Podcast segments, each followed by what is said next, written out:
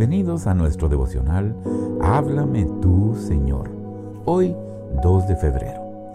La Biblia dice en 2 de Corintios capítulo 4 verso 6, pues Dios que dijo que de las tinieblas resplandeciera la luz, es el que ha resplandecido en nuestros corazones para iluminación del conocimiento de la gloria de Dios en la faz de Cristo.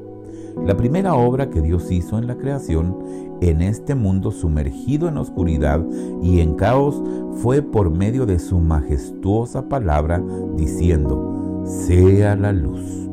Y se hizo la luz. Así es también cuando Él hace una nueva creación en el corazón de una persona. La primera reacción cuando llega la luz es el reconocimiento de las tinieblas.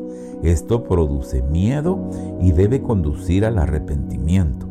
Pero si obedecemos fielmente a esta luz, entonces viene el maravilloso conocimiento del Salvador, quien con su preciosa sangre purifica nuestros pecados. Y llegamos al pleno conocimiento del Señor Jesucristo, el verdadero sol de justicia. El Espíritu Santo produce esa luz, paz, alegría, fortaleza y pureza en nuestro corazón. Es muy necesario que nos separemos de todo lo oscuro e impío para que nuestra vida en realidad sea un caminar en luz. Cuando la luz de Dios ha podido tomar el control de nuestra vida, entonces debe traslucirse en nuestro ser. Nuestro entorno debe ver algo de luz de Dios.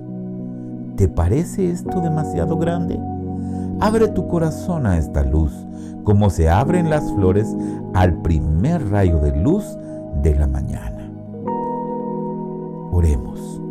Luz eterna, has brillado en mis tinieblas. Alabado seas Dios por eso. Quiero pedirte, ilumina toda mi vida y todo mi ser con tu brillo celestial.